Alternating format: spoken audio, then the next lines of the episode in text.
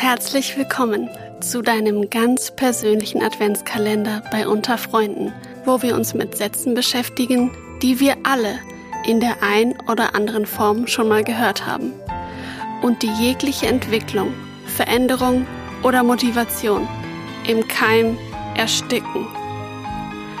Heute im Programm Das ist nichts für Mädchen.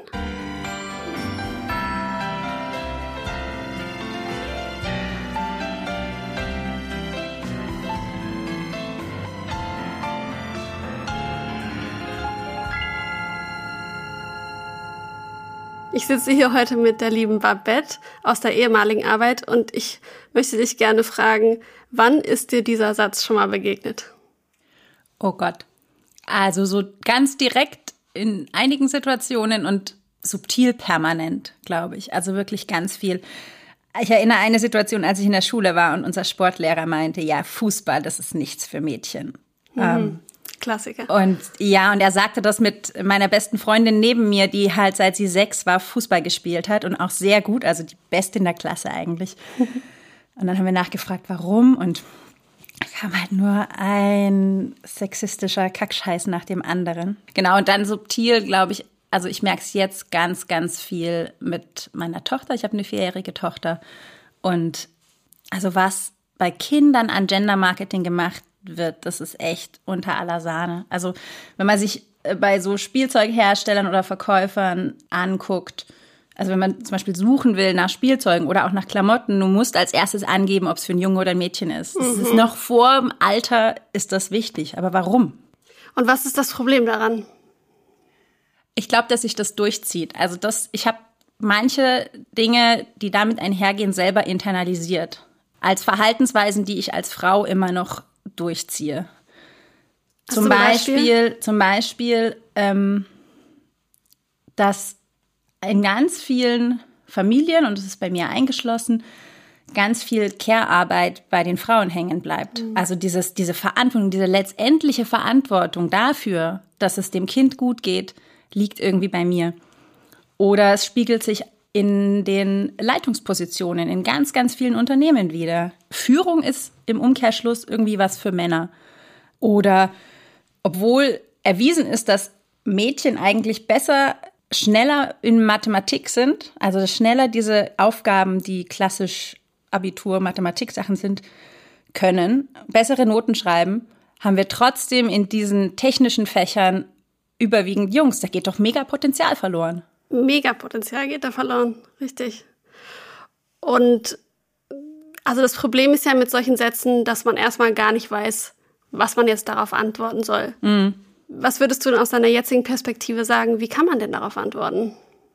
Ich glaube tatsächlich, das, was ich eben auch schon bei der Geschichte gesagt habe, bei, bei diesem Satz, also bei diesem Satz speziell ist es allerbest die beste Antwort, warum?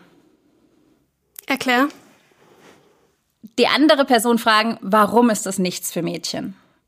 Weil dann folgt eben genau diese Litanei an sexistischer Kackscheiße, die man dann wieder auseinandernehmen kann. Also man bringt einfach die Leute dazu, dann das, was sie so internalisiert haben, auszusprechen. Und meistens sind heutzutage die meisten Leute schon so sensibilisiert, dass wenn sie es aussprechen, sie merken, Moment mal, nee, irgendwie komisch. Also war, wenn du fragst, okay, ja, warum ähm, sind Puppen nur was für Mädchen.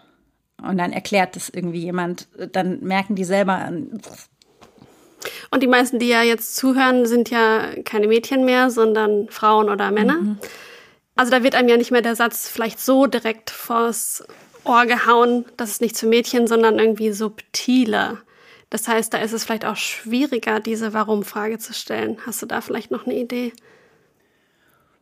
Puh, ja, das Wenn es so im Raum liegt. Mh, das macht es natürlich noch, noch viel schwieriger. Und ich merke, dass ich ganz oft bei mir selber anfangen muss, irgendwo mal zu hinterfragen, warum fühle ich mich eigentlich gerade so, wie ich mich fühle. Ähm, und eben oft auf Sätze wie diesen zurückkommen. Also sich selber hinterfragen, und damit vielleicht auch den Mut gewinnen, das zu durchbrechen. Also diese Muster, die wir irgendwie mal äh, so über Jahre einfach aufgesaugt haben, zu durchbrechen, indem ich mir klar mache, dass es nicht mein Thema ist, sondern dass das eine gesellschaftliche Struktur ist, die eigentlich total unproduktiv ist. Also erstmal wirklich verstehen, was bei einem selber los ist, was hat man alles an sexistischer Kacke internalisiert. Und erst dann hat man überhaupt die Freiheit oder die Handlungsfähigkeit, das zu spüren, wenn das passiert, wenn es im mhm. Raum liegt oder wenn es einem direkt an herangetragen wird. Und dann kann man auch diese Warum-Frage überhaupt stellen.